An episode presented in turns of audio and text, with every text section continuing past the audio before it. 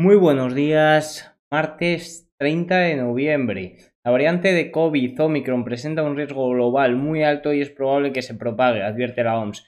El presidente de la Fed, Powell, cree que la variante Omicron de COVID-19 y un reciente aumento de los casos de coronavirus representa una amenaza para la economía de Estados Unidos. El CEO de Moderna dice que tomará meses probar una nueva vacuna de COVID dirigida a Omicron. Todas estas noticias, la verdad que no vienen muy bien eh, a la situación de los mercados. La salida de Jack Dorsey de Twitter le da más tiempo para concentrarse en su pasión, Bitcoin, eso es lo que dicen las noticias. El nuevo CEO de Twitter, Parag Agrawal, será quien reemplazará a Jack Dorsey, antiguo CTO, perdona, he leído la, noticia al revés. El nuevo CEO de Twitter, eh, Parag Agrawal, eh, es fundamental para los planes de Jack Dorsey eh, de Jack Dorsey de renovar las redes sociales. Yo los nombres americanos, la verdad que no nos llevamos muy bien.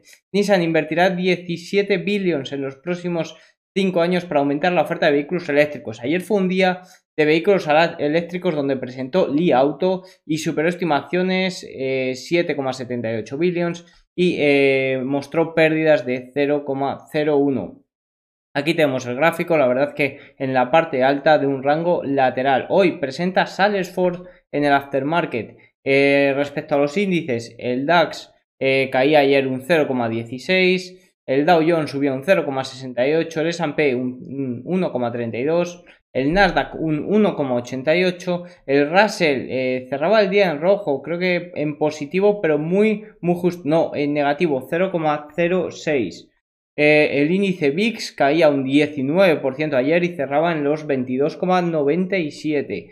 Dentro del sector criptomonedas, MicroStrategy anuncia una nueva inversión en Bitcoin y ahora holdea más de 120.000 Bitcoins. Eh, y eh, monedas relevantes, altcoins relevantes, Matic subiendo ayer un más de un 8%.